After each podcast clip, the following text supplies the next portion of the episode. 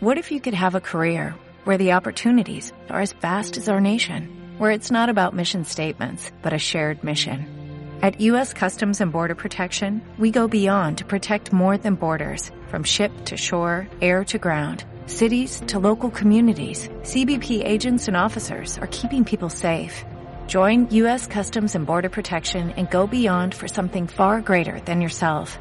Learn more at cbp.gov/careers. Desde Radio 17, transmitiendo desde Radio Nopal en la colonia San Rafael, en la Ciudad de México. Muy buenos días en el norte de la República, en el centro, en el sur, en el resto del continente, en el mundo, donde quiera que nos escuchen. Mi nombre, como ya dije, es Ana Méndez. Para quienes no me conocen, he trabajado con 17 Instituto de Estudios Críticos desde hace dos años ya, por lo que yo diría que conozco el instituto por dentro y por fuera. En este momento estoy colaborando en la producción de este programa, y bueno, el día de hoy me toca a ustedes conducirlos, ya que nuestros conductores estrella, Benjamín, eh, el director y fundador de 17, y Conrado Tostado, el director del Centro de Estudios Avanzados, están ausentes. Entonces, eh, mi propuesta para el día de hoy es explicar justamente qué es 17. ¿Por qué qué es 17? Mi encuentro con 17, a través de estos últimos años, eh, esporádico pero a la vez permanente. Siempre he detectado que hay una cierta curiosidad por comprender cómo funciona el proyecto, cómo, cómo un proyecto de esta naturaleza se finca en una plataforma completamente digital, pero a la vez está manejado por personas, por un pequeño grupo de personas que trabajan. Trabajamos muy duro para seguir manteniéndolo. Por lo cual este programa, en, una primera parte, quiero que exploremos de manera interactiva el sitio de 17 para que se den una idea de cómo colaborar con él, cómo poder estar al pendiente de él. Eh, muchos de nuestros escuchas se encuentran suscritos al boletín semanal, muchos nos siguen en nuestras redes sociales, sin embargo a veces este tipo de interacción no parece ser suficiente. Muchas veces, eh, yo lo digo eh, por experiencia propia, cuando he estado en dentro del equipo operativo hablan por teléfono y nos hacen preguntas frecuentes que por más que ampliemos la sección de preguntas frecuentes en el sitio, se siguen realizando. Y es natural, es normal, porque las personas quieren interactuar, hay un deseo de interacción personal, lo cual bienvenimos, por supuesto, y queremos que siga así. Pero, sin embargo, no está de más hacer un pequeño recorrido para aquellos de ustedes que puedan ser quizás un poco más autodidactas, que les guste picarle a cualquier punto del sitio hasta que encuentren dónde están las cosas. En este sentido, quiero asimismo ofrecerles la oportunidad de escribirme a mi WhatsApp personal con cualquier duda o comentario que tengan durante este programa y los otros, por supuesto. Mi celular es 222 123 14 17. Repito, 222 123 14 17. Dicho esto, eh, antes, bueno, para empezar a hablar de qué es 17, yo tengo una pequeñísima historia personal que es quizás a modo de juego con mis compañeros del equipo. Bueno, si ustedes han escuchado hablar a Benjamín sobre el proyecto de 17, en alguna ocasión o se han metido un poco a ver qué es lo que dice la página de que es 17, habrán notado que la primera frase siempre es que 17 está situado en el cruce de las sendas. ¿Por qué? Porque está en el cruce de las sendas de la universidad, la cultura no académica y el psicoanálisis. Y se considera asimismo sí un espacio de escritura, un espacio donde, donde hay un ámbito de construcción y de construcción de nociones, formas y horizontes. Bueno, este cruce de las sendas, cuando decía que es a modo de juego, a modo de vivencia personal, siempre hacemos eh, el equipo, mis compañeros, mis amigos, hacemos alusión a este cruce de las sendas y yo creo que no se termina en ese, en ese dichoso cruce entre la universidad y, y la cultura no académica y el psicoanálisis, también me parece que es un cruce de sendas de caminos, es un cruce de redes, es un cruce de interacción entre las personas. Es de alguna manera 17 un, un espacio para crecer personalmente, profesionalmente, intelectualmente, todos los mentes que quieran imaginar. Dicho esto, em, quiero dejarlos con un brevísimo audio que se realizó durante el coloquio que tuvimos a principios de este año, que trató sobre el exilio, del cual hablaremos con más detalle más tarde. Pero por lo pronto escuchemos a Benjamín definir en sus propias palabras qué es exactamente 17.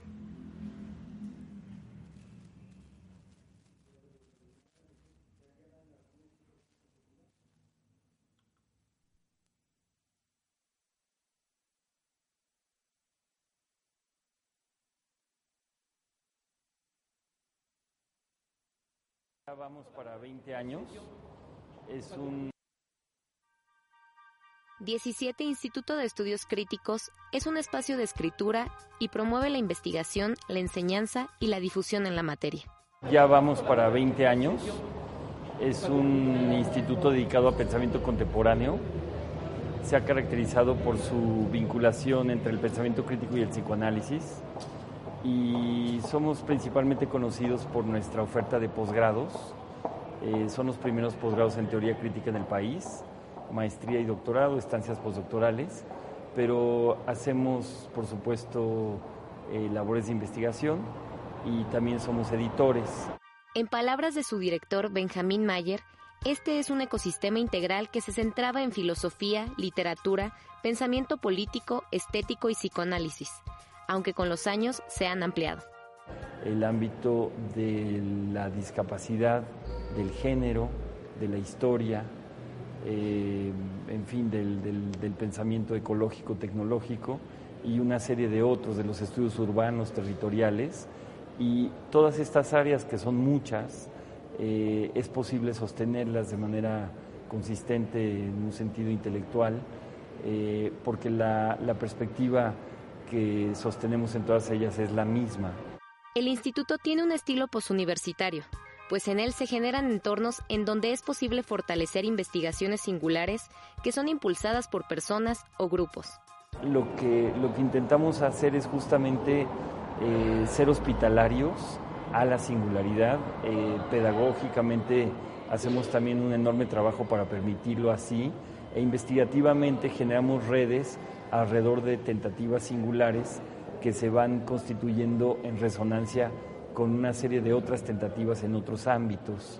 Eh, y eh, creo que el, punto es una relectura y eventualmente una reinvención de estos ámbitos, tanto en lo académico como en lo, en lo profesional.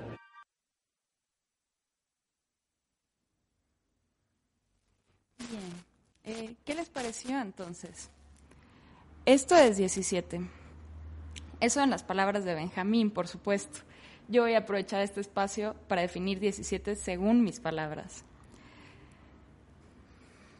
Yo quisiera hacerles una, una invitación, como les dije hace rato, a escribirme, pero también a, a imaginar de qué manera entender este espacio. ¿Cómo se puede formar y sostener esa red de la que hablaba Benjamín en su audio? ¿Cómo se puede dar cabida a esa singularidad y al mismo tiempo pertenecer a una comunidad? Repito, yo creo que hay que empezar con la interacción. Yo por eso, en este momento, quiero invitarlos a todos los escuchas que tienen un momento, que están frente a la computadora, quizás en su celular, a que hagamos una exploración de la página del instituto entonces, em, si no pueden hacerlo en este momento, no importa. Afortunadamente, una de las maravillas de la radio por Internet es que esto va a terminar siendo un podcast que vamos a colgar y lo pueden, acceder a él en cualquier momento. Empecemos con la página principal del sitio. La dirección de 17 es www.17 con número, es decir, www.17edu.org. Entonces, una vez que ustedes entran a 17, hay varias pestañas en, en la parte superior.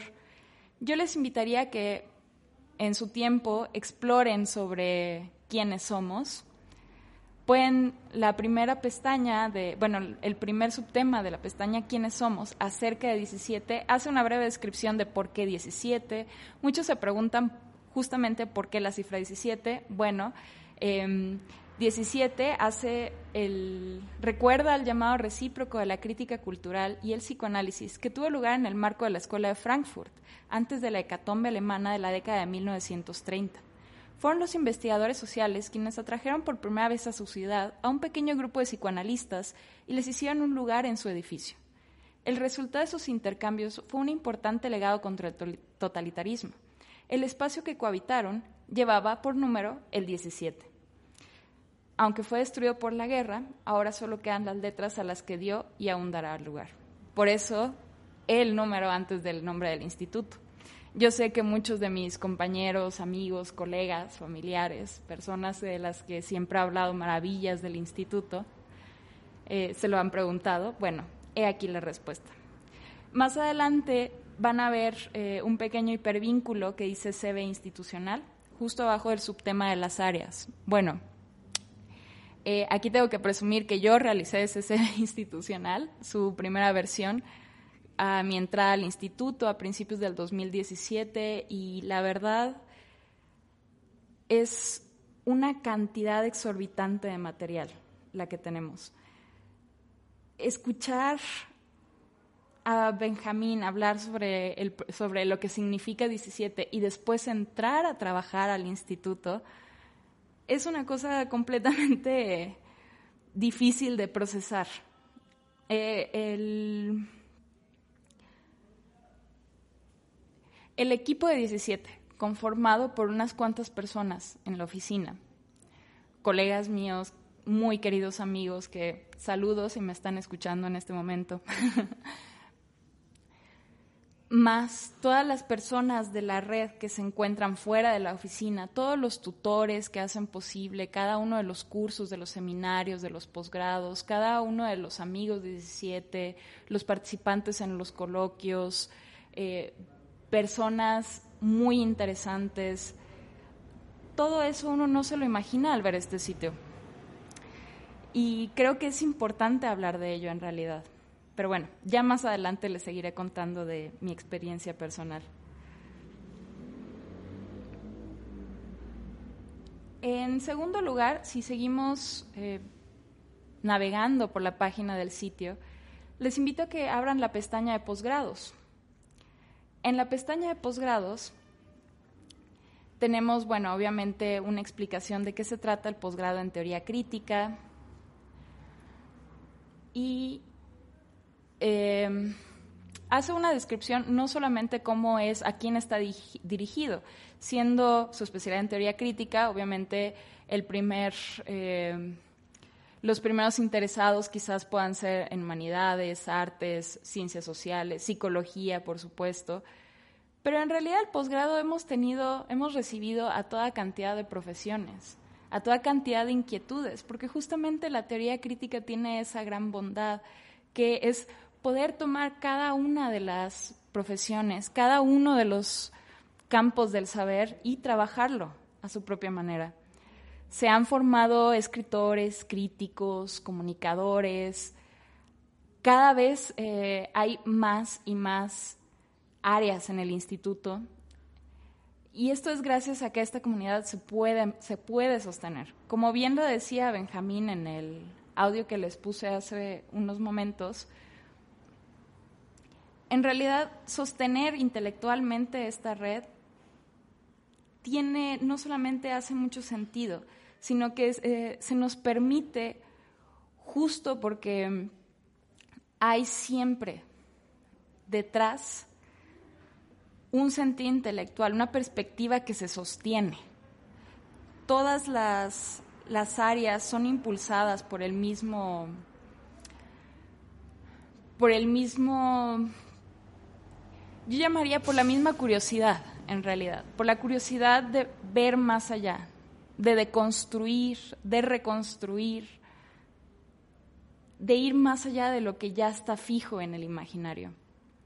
En este sentido, si están más interesados en información sobre los posgrados que ofrece 17, les comento justo a nuestros, sobre todo a nuestros escuchas que están fuera de la Ciudad de México, que los posgrados de 17 en realidad son en línea.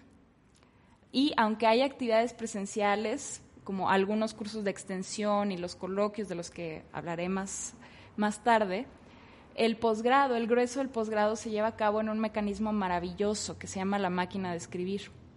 ¿Por qué? Porque justamente la escritura tiene un espacio central y muy importante en el proyecto de 17.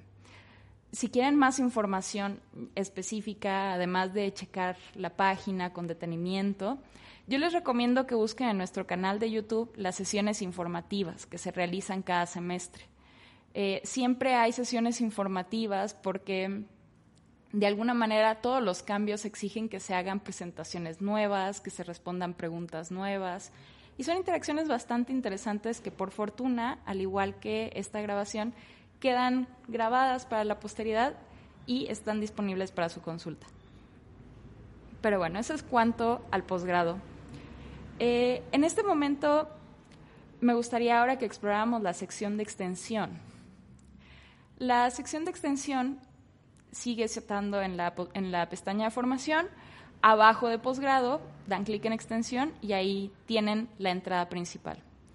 Como pueden ver, hay, hay unas imágenes que en realidad son unos recuadros que, gracias a nuestra brillante coordinadora de comunicación, eh, alcanzan, en mi opinión, un nivel estético y de comprensión muy bueno. Bueno, extensión en realidad se divide más que dividirse, se puede presentar en distintos formatos. Tenemos por un lado los certificados, los diplomados, los seminarios, las actividades culturales. Algunos de ellos pueden ser presenciales, otros, al igual que el posgrado, se mantiene casi en su enteridad en línea. Lo interesante de extensión es que justamente aquí es donde se empiezan a poblar las áreas. Yo, ¿a qué me refiero cuando hablo de poblar las áreas? Bueno, en un momento más hablaremos con más detalle de las áreas, pero si se fijan, en el menú izquierdo en su página hay un listado de áreas eh, ordenadas alfabéticamente que van, bueno, adultos mayores, arte y escena, a teología, comunicación, derecho, y así hasta llegar a la teoría crítica, pasando obviamente por filosofía, género, literatura, pensamiento político, psicoanálisis, en fin, hay una infinidad de áreas que además siguen creciendo, se siguen presentando, se siguen trabajando. Y esto es, en parte, en un principio, desde el área de extensión. ¿Y por qué para mí el área de extensión es tan bella? Bueno, les cuento que además de, tener la oferta I-17 disponible, accesible para todos ustedes, tenemos una parte que se llama propuestas para 17. Y aquí vuelvo sobre la parte de involucrarnos. Em, en la pestaña de involucrarse van a ver el primer subtítulo dice proponer propuestas para 17. Les pido si tienen la oportunidad que entren ahí. ¿Qué es propuestas de 17? Bueno, propuestas de 17 es una convocatoria que se abre cada semestre con el fin de multiplicar las iniciativas, los motivos, la proveniencia, las temáticas y las estrategias de los proyectos acogidos por el instituto. Convocamos a cualquier persona, en cualquier parte del mundo que quieran proponer seminarios, diplomados, certificados, en fin, cada una de, estas, de estos diferentes formatos que tiene el área de extensión en las áreas de trabajo que tiene el instituto. Eh, los seminarios como especificaciones pueden ser en presencia o en línea y por el momento tenemos seminarios en español, en inglés y hasta en portugués, que es una de las... Eh, la página de 17 en realidad ya se encuentra disponible en su mayoría en portugués justo en un intento por expandir nuestros lazos con, Brasil, con, Latinoamérica en general. Entonces, eh, en esta página de las propuestas para 17 van a encontrar las especificaciones, cómo surge el, proceso de selección, cuáles son las fechas de la convocatoria y los resultados. Es un formulario muy simple, les invitamos a involucrarse, eh, a que nos propongan algo, yo considero, y creo que todos consideramos, que cualquier tipo de conocimiento bien pensado, es valioso. O sea, cualquier tipo de conocimiento procesado, crítico, que nos ayude a ver el mundo de otra manera, es valiosísimo y en 17 estaremos más que felices de escucharles. Bueno, eh, con esto quiero irme a una pequeña pausa y en un momento más volvemos para seguir platicando de 17. Los dejo entonces con una recomendación musical de mi querida amiga Amalia, que es un fragmento de... Un momento, es un fragmento de, Electric Masada del compositor y saxofonista John Zorn. Volvemos.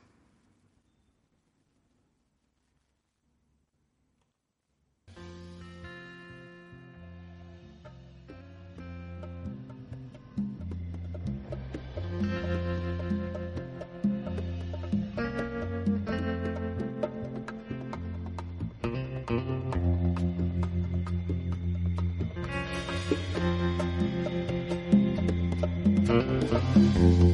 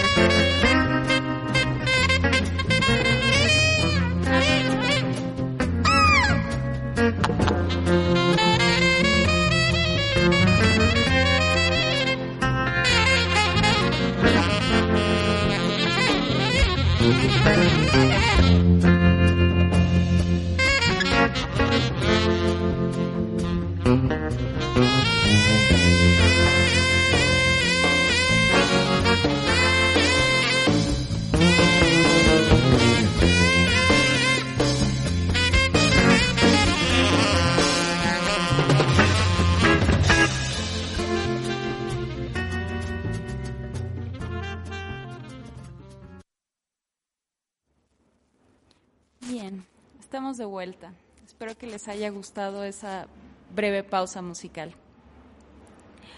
Bueno, ahora me gustaría hablar de, de la parte editorial de 17.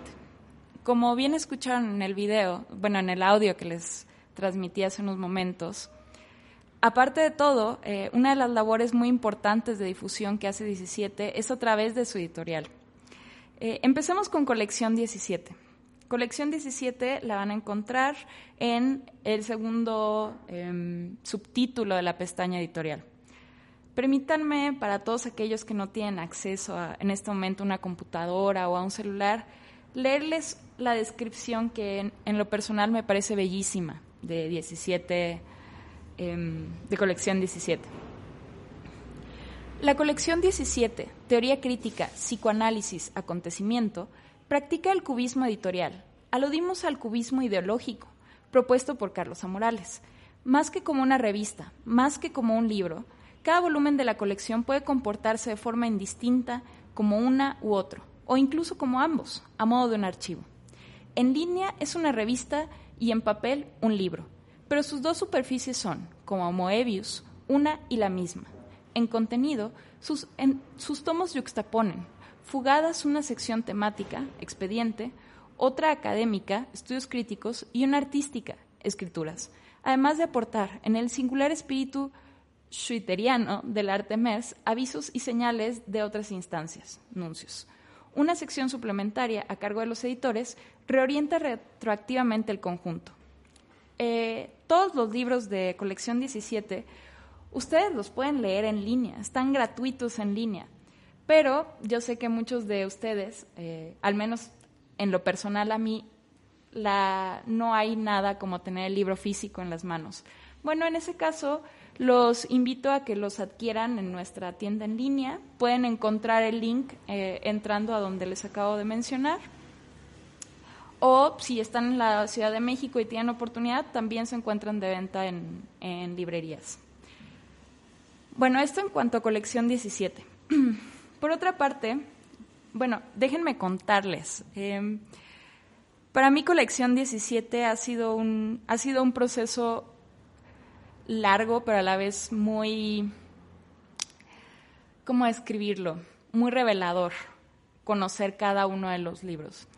Cuando yo entré a 17, ya estaban formados e impresos eh, los primeros siete tomos, con lo cual a mí en realidad únicamente me tocó ya el proceso de, bueno, de, todo, el proceso editorial, me va a matar Salomé si me escucha, que conlleva pues todos estos ejemplares, ¿no? Entonces, a mí me tocaron el número 8 y el número 9, los cuerpos de la imagen, que es una serie de, de, artículos de distintos autores que hablan sobre lo visible y lo invisible, sobre lo que no abordamos con el vocabulario, sobre lo que dejamos de ver.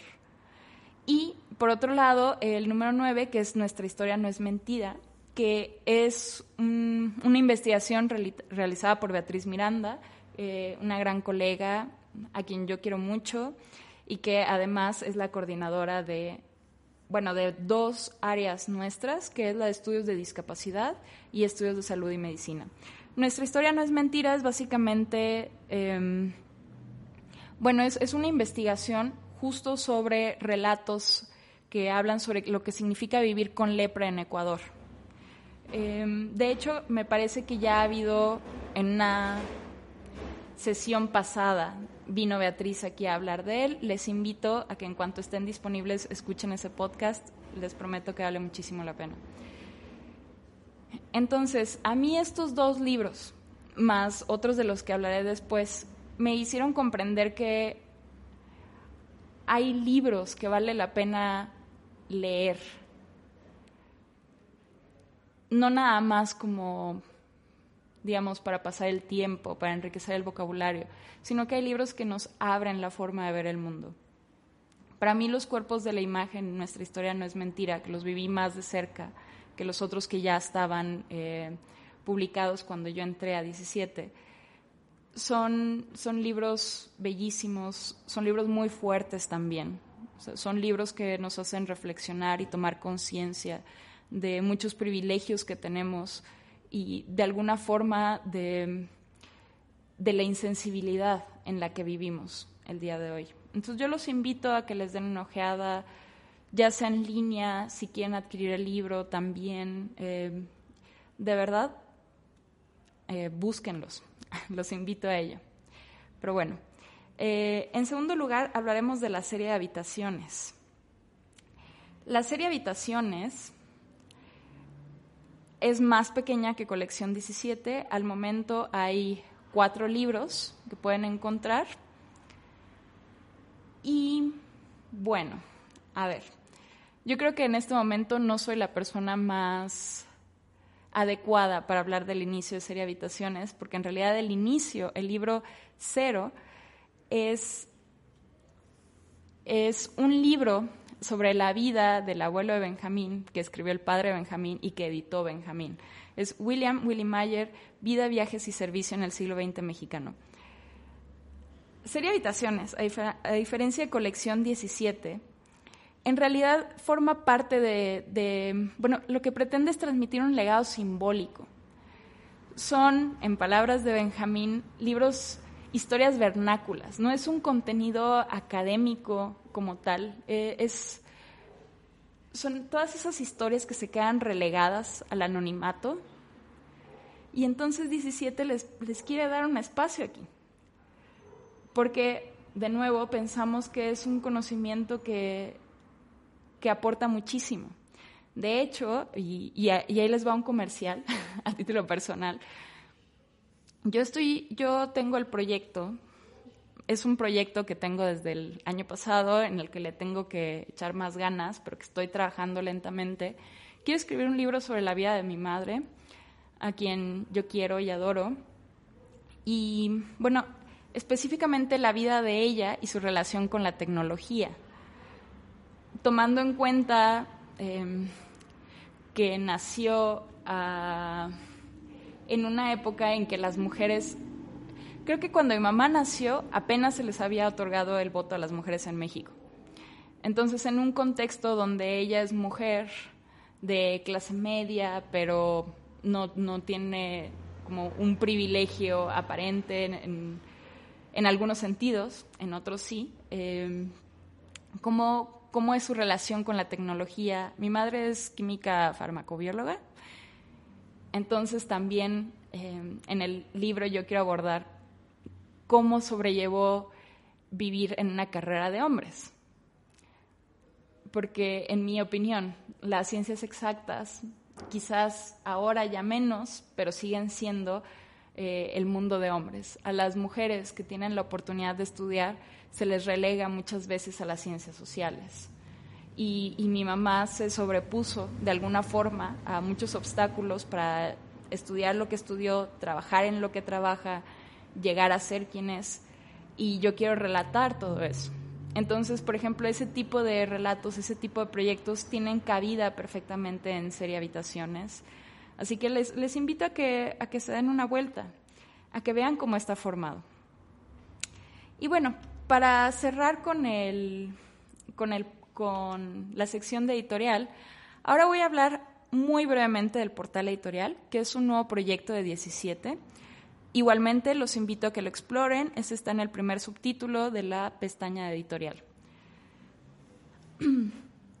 Como les decía, es un proyecto reciente, por lo cual, en vez de tratar de explicarles bien de qué se trata, quiero yo leerles un texto que llamamos crítica instituyente, que me parece muy bello a sí mismo. 17. El 17 narrado. Desde su origen, 17, Instituto de Estudios Críticos, entraña una promesa editorial, espacio de escritura. La universidad clásica, situada entre la biblioteca y la imprenta, la posuniversidad emplazada hacia el develamiento permanente de la imposibilidad que asedia a genealogías, herencias y transmisiones. Publicamos nuestro primer libro en 2007. Tras 20 volúmenes y muchas entradas electrónicas, hemos redefinido nuestro método para editar, aunque conservaremos la lógica y el tono de la colección 17 y el aliento de las series Habitaciones.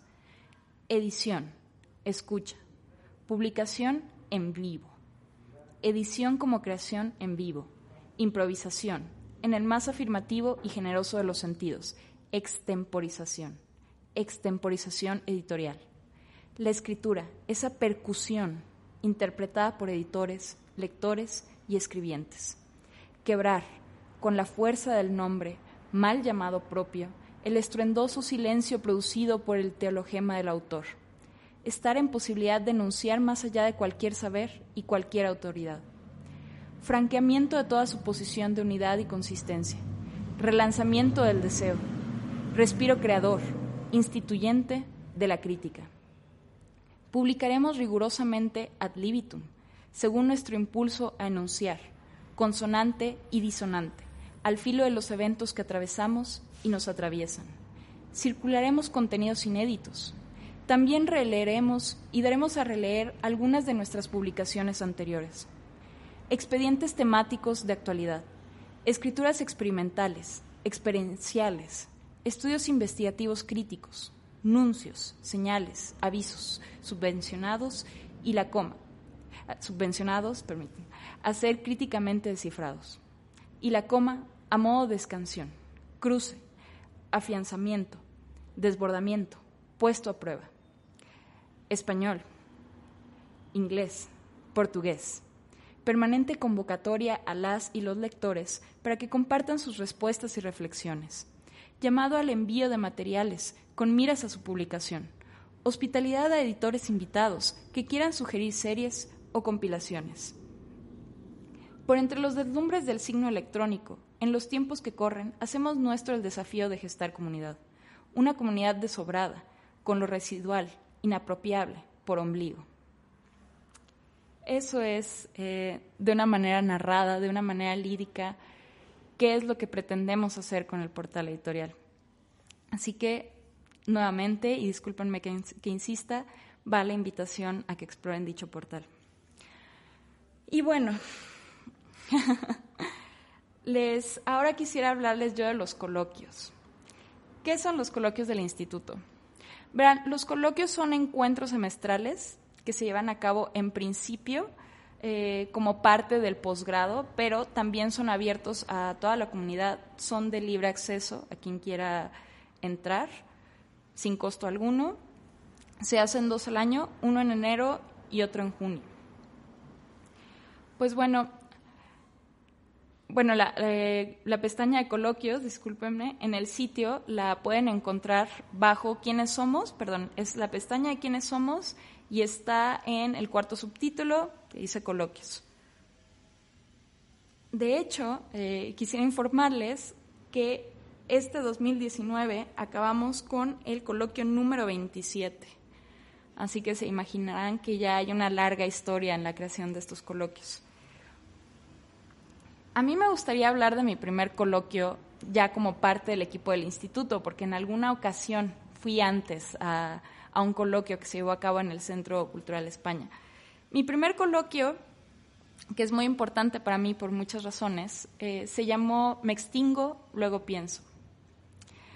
Ese coloquio además eh, lo curó en parte mi hermana Gabriela Méndez Cota, la doctora Gabriela Méndez Cota, y el coloquio versó sobre diferentes temas relacionados con el cambio climático, la tecnología y la sociedad. Yo entré a 17 alrededor, bueno, en marzo del 2017 me parece, y inmediatamente entré en la vorágine de, de la logística del coloquio. Este coloquio además fue un coloquio muy intenso. Lo, lo hicimos en colaboración con con la Universidad Iberoamericana, con la UNAM, que además nos prestó el espacio del Centro Cultural eh, Universitario Tlatelolco, y además, por supuesto, con la ANA, que es la Asamblea Nacional de Afectados Ambientales.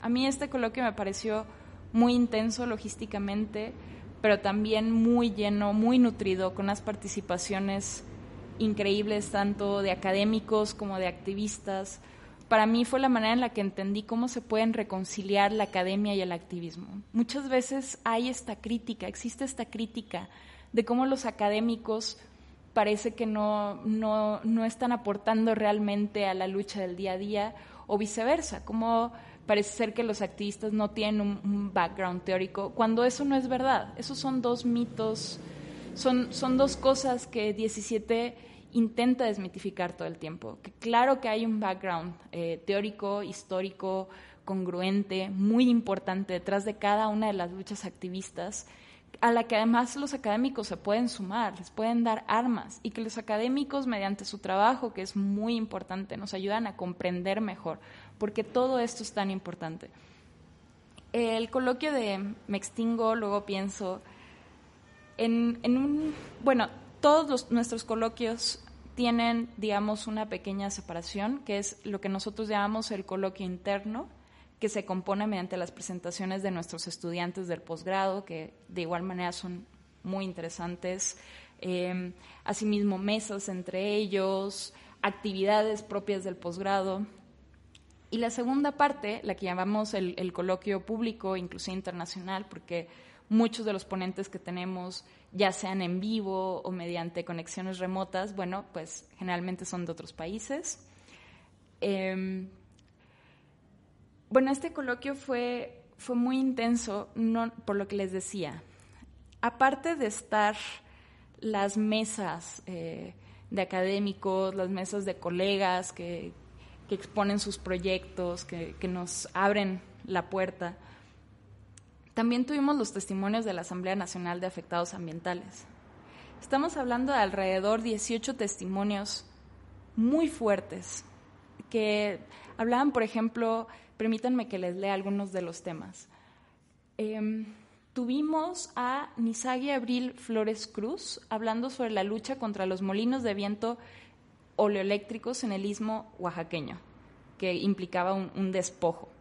Tuvimos a Gerardo Pérez Muñoz hablando sobre el panorama global de los megaproyectos de minería, hidroeléctricas, etcétera, en la Sierra Norte de Puebla. Eh, hablamos sobre minería, agua y nuevamente, por supuesto, despojo. Hablamos, eh, tuvimos a Silverio Sánchez Morales hablando del Frente de Resistencia contra el Periférico Córdoba-Orizaba, que es un megaproyecto que implica muchas cosas, además de despojo, por supuesto. Tuvimos también a Óscar Espino Vázquez y Alejandra Jiménez, que hablaron sobre la lucha contra los proyectos de fracking en Papantla, Huasteca, Totonacapán. Aquí yo me quiero detener un momento, porque para quienes me conocen y para quienes no me conocen, eh, yo soy de Ciudad Victoria, Tamaulipas. Tamaulipas es un, estado eh, mayormente agropecuario que también tiene industria y tiene petróleo. Y el fracking es uno de los vamos, procesos extractivos que se ha estado impulsando cada vez más y en realidad tiene un impacto medioambiental fuertísimo, muy, muy grave, que además ignoramos completamente. Para mí, escuchar este tipo de testimonios, además de, ser estrujante y desesperanzador, también fue una llamada de advertencia, una llamada de advertencia a no dejar pasar las cosas, a estar al pendiente, ver qué se está haciendo. Yo, tienes, eh, yo ya tiene aproximadamente 10 años que ya no vivo en Tamaulipas, pero para mí sigue siendo una parte importante. Y aquí puedo, puedo sentir las miradas acusadoras de mis amigos que son antiidentitarios. Sí, te estoy hablando a ti, Esaú.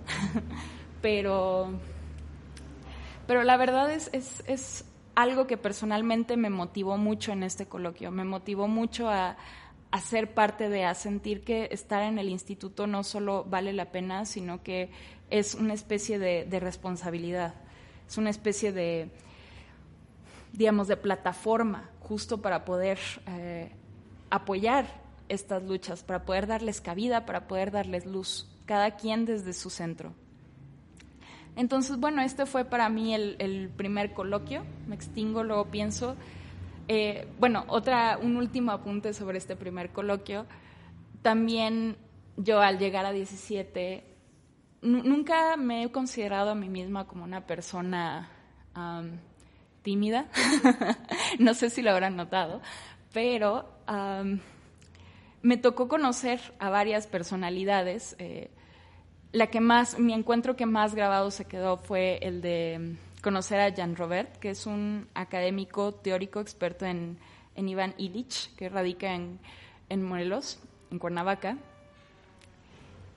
Y es, él, bueno, hablo rápidamente sobre el trabajo que presentó en ese momento, estaba hablando justo sobre el decrecimiento, ¿ok? Que el decrecimiento, una propuesta entre cómo llegar a, que no es lo mismo el, dichoso desarrollo económico, cómo ha afectado toda esta idea del progreso, de esta aceleración por tener un, mejor todo, cómo ha afectado a, la sociedad, a la humanidad, al hombre. Para mí conocer a esta persona fue un, en primera instancia, claro, un honor, pero también fue de repente darme cuenta que no es, no, tan, las personas no están tan lejos, no hay nada que no puedas conectar. Si tienes la ayuda, el apoyo y una plataforma como 17. Una de las cosas que Benjamín suele decir en las reuniones informativas del posgrado es que justo para darle cabida a esta singularidad de la que hablaba, invitamos a todos los estudiantes a que nos presenten sus propuestas de investigación. Si, el tutor eh, más idóneo para ellos no se encuentra en ese momento en el equipo, no pasa nada, lo buscamos y tenemos maneras de llegar a ellos, de buscar alternativas. Si por alguna razón hay un arquitecto interesado en, digamos, yo qué sé, la vida de las ranas, ¿no? De una manera crítica de cómo afecta su sobrepoblación o, o no, o yo qué sé, cualquier cosa. Y hay un académico experto en, digamos, Lituania, ¿por qué no? 17 tiene las redes y el ímpetu y el ánimo y la manera de hacer conexiones justo porque tenemos esta plataforma digital donde las fronteras ya realmente no, no representan las fronteras físicas, es decir, las fronteras entre las dichosas naciones, entre comillas naciones, em, ya no representan un, un, alto. Entonces, bueno, regreso a mi encuentro con, con Jean Robert. Para mí darme cuenta que esta persona tan, tan erudita, tan importante, tan interesante, estaba ahí de cuerpo presente fue, fue algo bastante emocional. Y también inmerso en todo esto, les recuerdo que este fue mi primer coloquio, yo llevaba dos o tres meses en el instituto y es algo que siempre voy a recordar con, con un encuentro muy fuerte emocional, ¿no? porque obviamente no todo fue miel sobre hojuelas, pero es parte de, es parte de, del trabajo, es parte de la tarea, es parte de la emoción, es parte del sentimiento.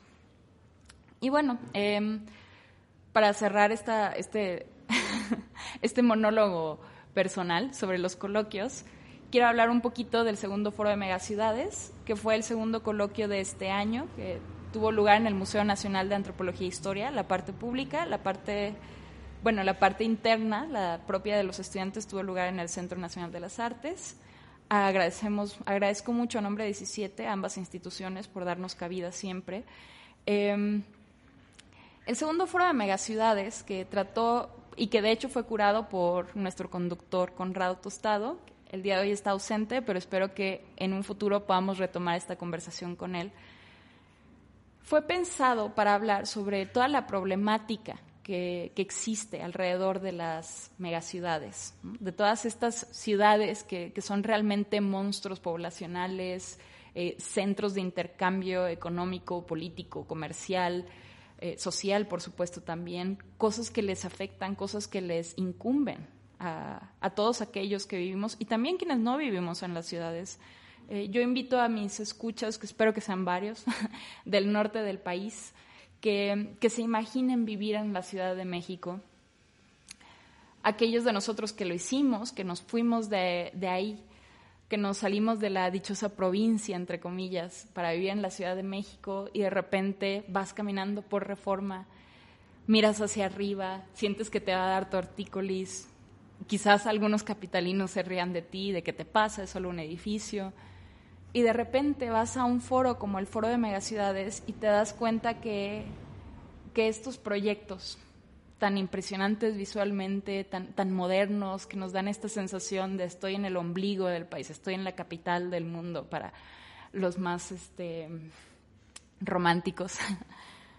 Todos estos proyectos también tienen un impacto, un impacto social, un impacto medioambiental. Justo dentro de las presentaciones del segundo foro de, megaciudades hay una que habla sobre la torre mítica la Torre Mítica fue un, megaproyecto que se realizó al sur de la ciudad, eh, en la zona de Coyoacán, justo atrás del centro Coyoacán, sobre Río Churubusco, muy cerca de la Cineteca Nacional. Bueno, pueden ustedes, los invito a que hagan una brevísima investigación en Google, ahora mismo, o si no más tarde, o si no cuando estén escuchando su podcast, sobre qué fue la Torre Mítica y qué representó la Torre Mítica. Eh, realmente vale muchísimo la pena y, creo que no, no, es algo que podamos dejar pasar. Vuelvo a ello nuevamente. Primero el fracking en Tamaulipas y ahora los megaproyectos en la Ciudad de México que se están acabando el agua que ya no tenemos. ¿De acuerdo? Por ejemplo, ¿no? Entre muchas otras eh, situaciones que realmente no deberían de estar sucediendo. Pero bueno, y ahora quisiera hablar brevemente del exilio territorial de escrituras. ¿Por qué? Porque durante la segunda hora de este programa vamos a hablar de una persona muy importante. Em, y para ello quisiera introducir brevemente eh, el tema de el exilio territorio de escrituras, que fue el primer exilio de este año, que se llevó a cabo en enero, donde eh, la parte pública, bueno, la parte interna se llevó a cabo en el Colegio de San Ignacio de Loyola Vizcaínas y la segunda parte en el Centro Cultural de España. Nuevamente, a nombre de 17, quiero agradecerles mucho a ambas instituciones por permitirnos hacer esto posible. En el exilio, eh, en el coloquio Exilio, Territorio de Escrituras, entregamos dos doctorados honoris causa, uno al escritor Mario Bellatín y otro a Rafael Koanov, que es un ingeniero argentino que se ha especializado en temas de la cuarta edad. Los invito a que le echen un vistazo al programa del coloquio. Igualmente en nuestro canal de YouTube hay, hay muchísimo material. Se hicieron sesiones en streaming de las, eh, de las presentaciones principales, de los honoris causa. ¿Qué es el exilio en México? Bueno, este coloquio fue curado por nuestro colega y gran amigo Philippe Olela Prun, a quien esperamos tener eh, próximamente aquí con nosotros en, Radio 17. Y fue un, coloquio que versando sobre la literatura justo exponía lo que, lo que significa crear a, través, bueno, no a través, sino crear a partir del exilio. Es un coloquio que fue muy interesante y me parece que es importante mm, hablar de él justo en este momento. Bueno, eh, ya para más tarde comprenderán por qué hablé del exilio, pero ahora, antes de irnos a la pausa, eh, quisiera hablarles brevemente de las áreas nuevamente, sobre por qué, porque hay este, esta necesidad de poblarlas, esta invitación a que ustedes estén con nosotros, exploren el sitio por su cuenta, que si tienen dudas nos las hagan saber, que, se involucren realmente, porque 17 es, es una plataforma que está abierta a todo tipo de propuestas. Si no encuentran su área, no pasa nada, la creamos. Entonces, por ejemplo, eh, hoy en la mañana hablaba con mi padre. Hola papá, sé que me estás escuchando. Em, y me habla de un libro que está próximo a publicarse por la editorial Porrúa. Fue escrito, bueno, les, déjenme leerles la sinopsis, en realidad, eso creo que es mejor. El libro se llama Mercados y Tecnología, la única vía, lecciones del fracaso latinoamericano para el mundo, enfoque evolucionista. El libro aborda el fracaso de las políticas económicas en Latinoamérica, desde las corrientes cepalistas hasta el neoliberalismo, y concluye en la necesidad de impulsar la educación y la tecnología para salir de la pobreza en que se está inmerso. Lo realizan el doctor Alberto Gómez de Colombia, doctor en gestión de la tecnología de la Universidad Autónoma de Querétaro, Alberto Pastrana de México, doctor en informática de la Universidad de Anglia de Inglaterra, y Héctor Toledo de México, doctor en economía del Instituto de Economía de, la Academia de Ciencias de Sofía, Bulgaria. Les comento que este libro eh, está próximo a publicarse para finales de noviembre o principios de diciembre y se venderá en las librerías por Rúa o con los propios autores. Para quienes los quieran contactar, pueden encontrar sus datos de contacto eh, en la semblanza dentro del libro una vez que sea publicado hacer estos pequeños comerciales, que más que comerciales en realidad son es difusión de conocimiento y es una, es una invitación a que todos nos hagan saber sus proyectos, porque justamente a Instituto le, a 17 Institutos de Estudios Críticos es una de las cosas que les interesa, que le interesa. Y además es una de las cosas que les permite hacer, que nos permite hacer red. Entonces, nuevamente, ¿cómo poblar las áreas? Por ejemplo, este libro del que acabo de hablar brevísimamente, yo lo pondría, digamos, en ecología y tecnología, en economía, podría ser también en mm, pensamiento político, por supuesto, dependiendo obviamente de, de, la orientación principal del libro, también podría estar, encontrarse en comunicación. Esto lo menciono porque me parece que es importante resaltar la capacidad que, que hay en 17 para hacer procesos transdisciplinarios. Los proyectos no tienen que ser eh, cuadrados. Es, una de las cosas características de 17 como posuniversidad que hay una cierta capacidad eh, creativa, inventiva para hacer diferentes cosas. Y yo les pido, por favor, que de verdad los invito a que exploren el sitio y a que piensen de qué manera se pueden integrar. En fin, bueno, ahora eh, nuevamente vámonos a una pausa musical. Los invito a permanecer después de la pausa, justamente porque vamos a hablar de un gran exponente y de hecho a propósito de una de nuestras áreas más fuertes, que es el área de, literatura. Mm, muy bien, eh, regresamos en unos instantes.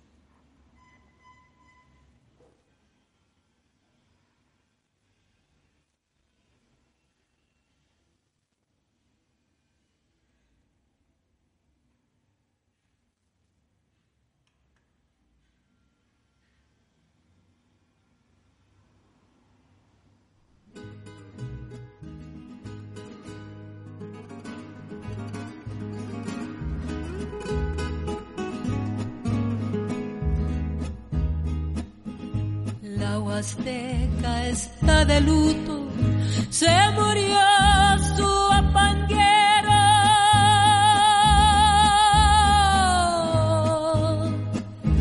Ya no se oye aquel falsete que es el alma del.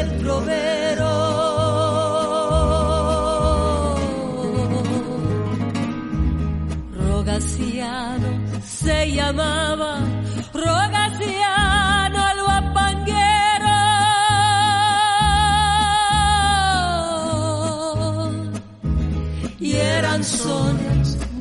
sierra, las canciones del trovero.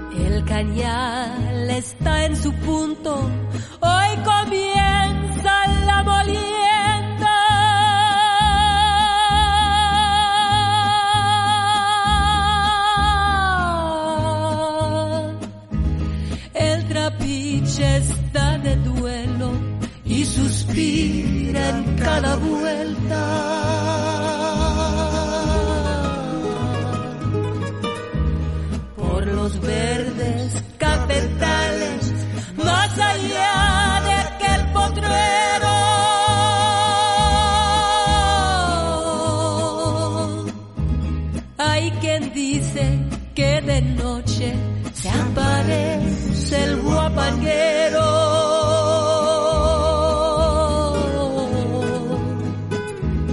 La Azucena y la Cecilia lloran, lloran sin consuelo.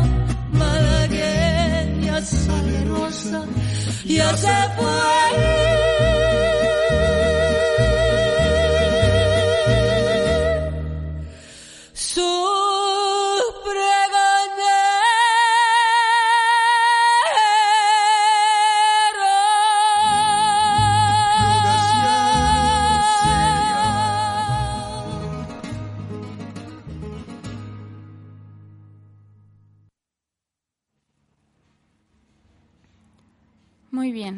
Nos encontramos de vuelta entonces. Eh, acaban de escuchar Rogaciano el Guapanguero, una canción de Linda Ronstadt en un álbum que les recomiendo ampliamente que se llama Canciones de mi padre. ¿Por qué elegí esta canción? Bueno, pues porque yo tengo los controles. Eh, personalmente todas las canciones de este, de este álbum son muy significativas para mí. Obviamente es música que, bueno, de, mi región, del país, de la Huasteca. Y me pareció muy ad hoc al tema del que estamos por hablar en esta segunda hora.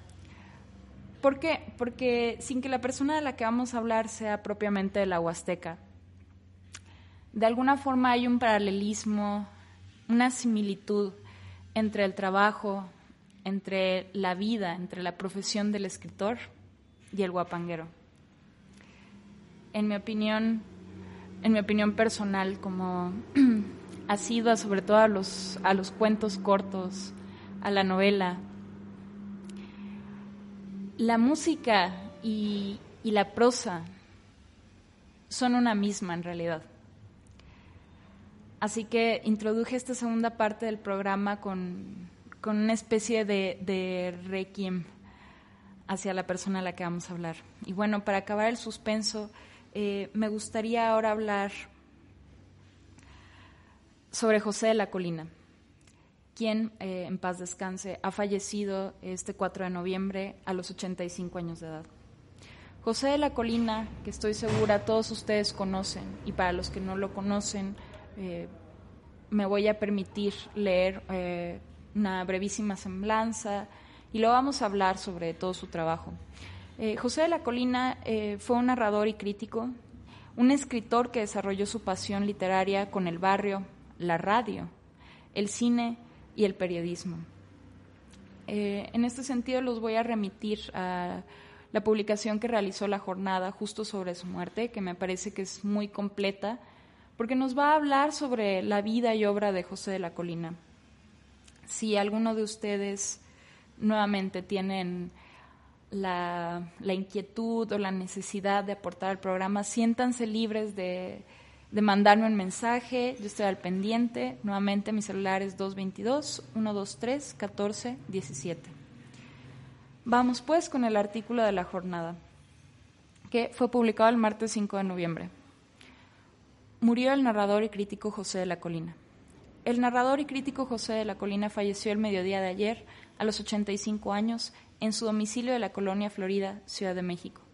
Apenas hace una semana fue sometido a una delicada intervención quirúrgica. Fue velado por la noche en la agencia Galloso de Félix Cuevas. El escritor desarrolló su pasión literaria con el barrio, la radio, el cine y el periodismo como puntos nodales. Fue asociado, debido a su edad, a la generación del medio siglo, junto a Juan García Ponce, Juan Vicente Melo e Inés Redondo.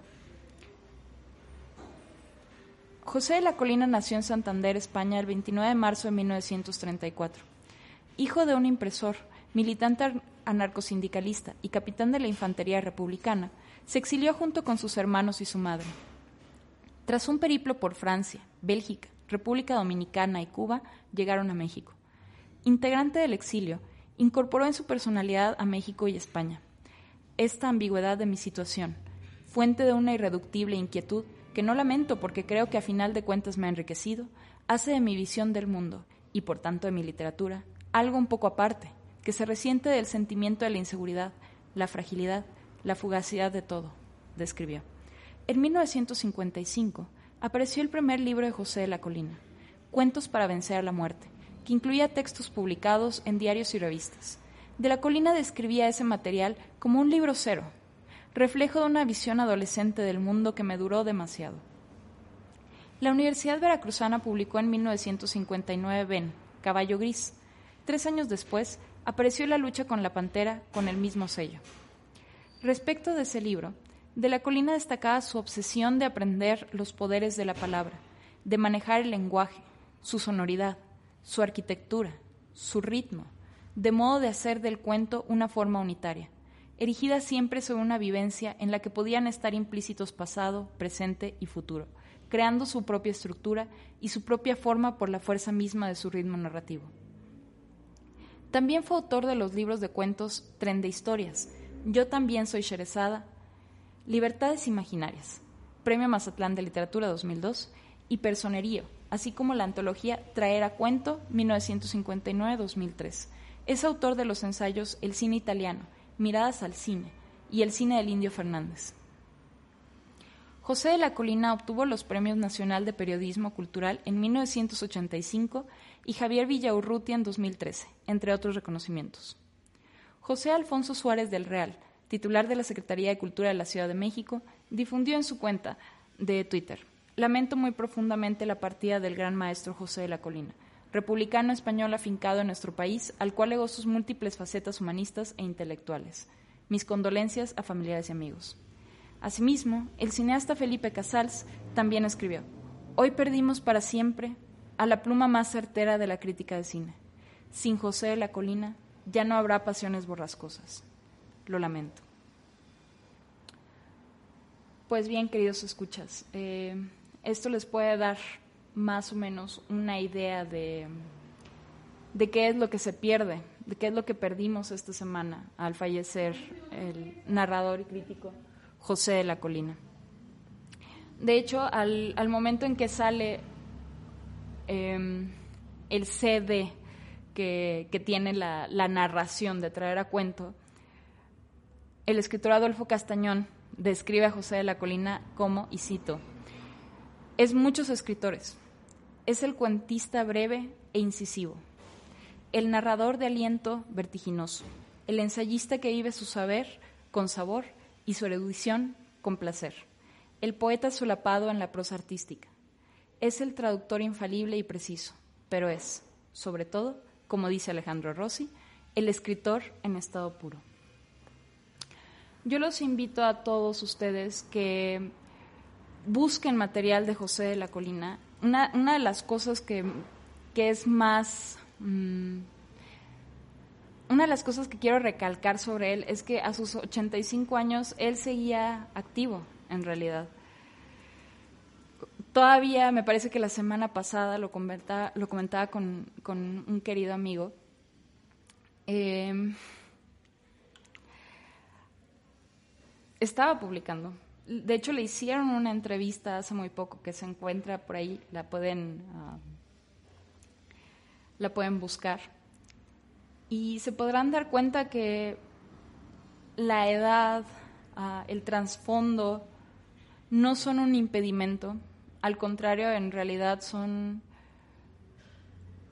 son un, ¿cómo decirlo? Perdónenme, es que la verdad yo estoy muy impresionada por, por esta noticia de la muerte de, de José de la Colina. Ah,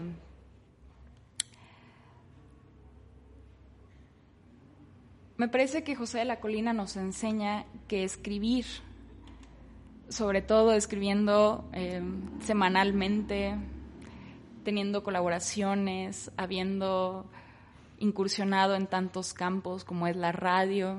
En un momento más haré una pausa para hablarles de un poco más de la radio. Haber incursionado en el cine. Em, de hecho, varias de sus obras fueron, fueron llevadas al cine.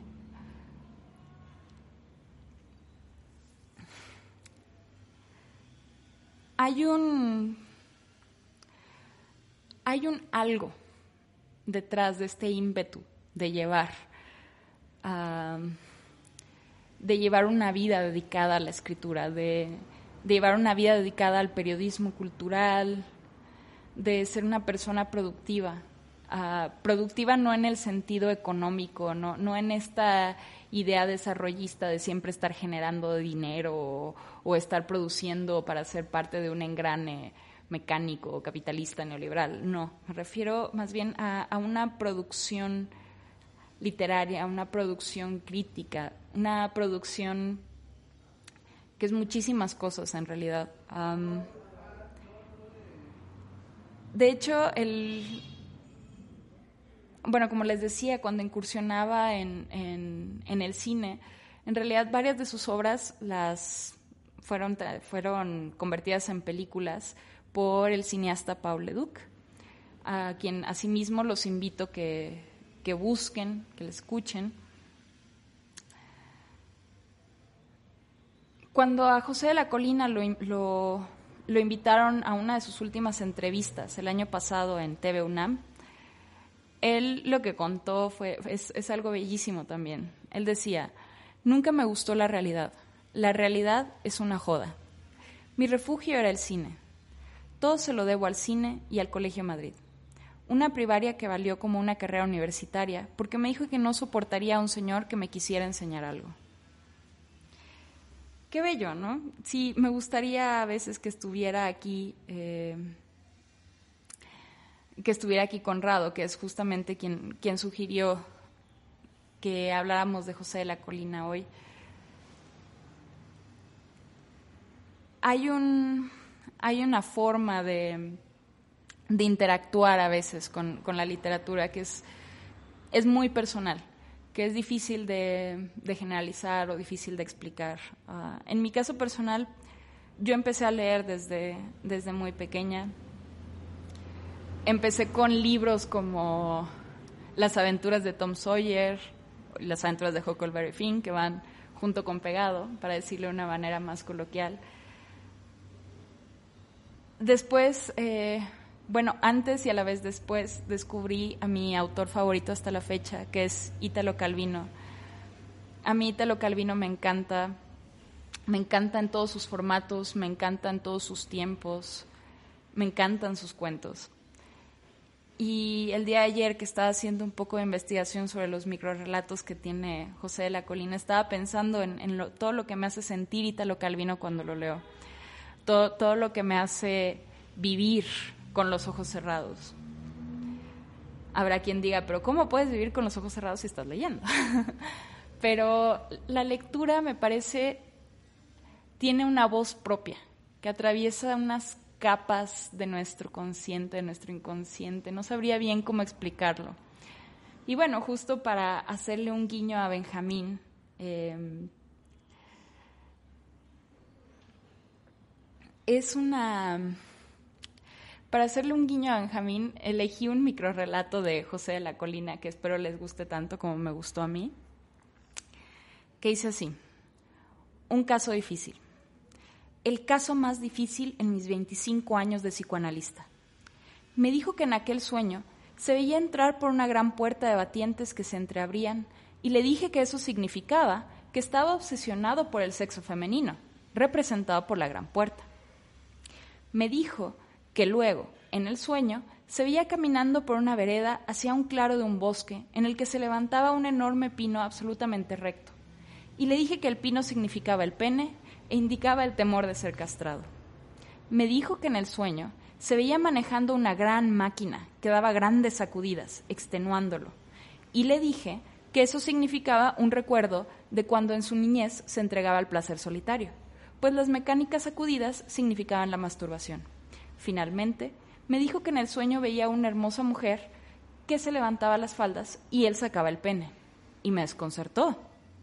Y después, y después de meditar mucho el asunto, tuve que decir humildemente que, la verdad, vaya uno a saber qué podría significar eso. Tan tan.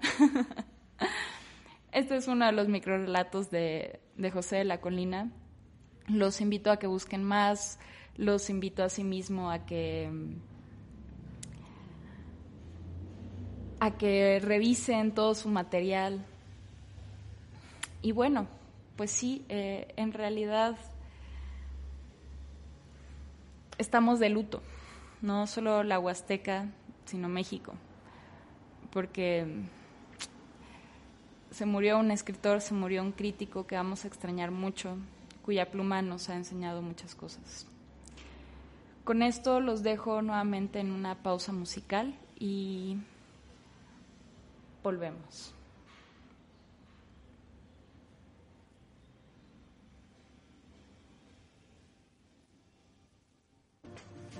If you manage a team, you have to try Monday.com. Monday.com is a platform to track everything.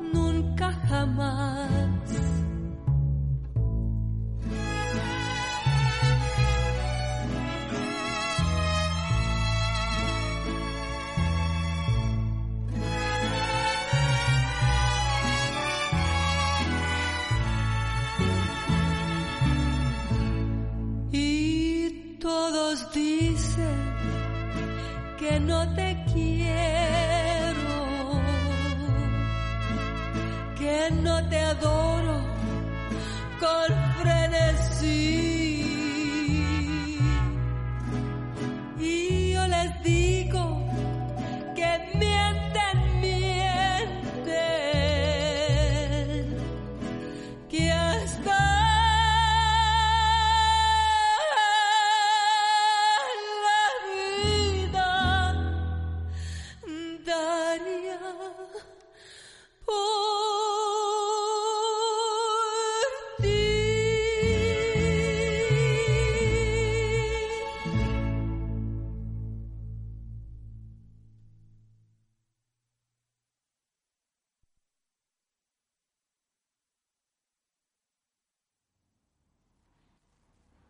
regresamos. Nuevamente les recuerdo que estamos transmitiendo eh, desde Radio Nopal en la Ciudad de México, en la colonia San Rafael. Mi, tele- mi número telefónico es 222-123-1417, por si quieren mandarme comentarios, sugerencias, algún tipo de interacción, se los agradeceré mucho. De la misma forma, aprovecho para comentar, eh, me pidieron hace unos instantes que repitiese el título del libro del doctor Héctor Toledo. Uno de nuestros radioescuchas está interesado, con lo cual, por supuesto, se los repito. Em, el título es Mercados y Tecnología, la única vía, lecciones del fracaso latinoamericano para el mundo, enfoque evolucionista. Este libro va a estar disponible en la librería Porrúa a partir de finales de este mes o principios del siguiente.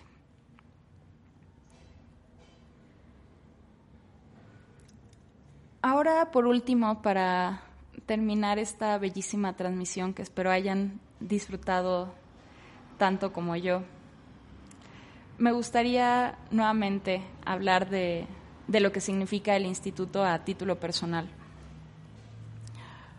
Para quienes me conocen y también para quienes no, sabrán que como persona siempre me, me he encontrado en, en, una búsqueda constante. A lo mejor todos nos encontramos en una búsqueda constante, en encontrar el lugar al que pertenecemos o al que no queremos pertenecer, hacernos consciente de todo el bagaje que traemos cargando. A veces tenemos la gran oportunidad de trabajarlo mediante el psicoanálisis, que por cierto, eh, rep repito, es uno de los pilares del instituto, de la teoría crítica en sí misma. Pero a veces algunos de nosotros decidimos tomar eh, una vía más, pues quizás práctica, podría decírsele, una vía más, más de campo, más de trabajar en distintos lugares, ocuparnos, desocuparnos. Y en mi experiencia personal, 17 Instituto de Estudios Críticos, es un sitio que me ha permitido hacer justamente eso, encontrarme y desencontrarme en múltiples ocasiones y de muchas maneras. Es por eso que aproveché eh, este programa en, que nuestros conductores no podían, no podían asistir por diversos compromisos y quise hacer toda esta introducción, esta breve sinopsis de lo que es 17 e invitarlos a integrarse a él. Porque 17 no es solamente una universidad, no es solamente una editorial. No es solamente una plataforma de investigación y de difusión. 17 en sí mismo es, es una comunidad viva que está a la espera de más integrantes para que a su vez esos integrantes puedan replicar como ondas, como, como rayos, la teoría crítica en el mundo, que tantísima falta nos hace. Así que con eso cierro y espero que tengan un excelente fin de semana. Esta transmisión fue un poco más corta, pero recuerdo que transmitimos todos los jueves de 9 a 11 de la mañana por aquí mismo por Radio Nopal. Muchas gracias, que tengan buen fin de semana. Hasta luego.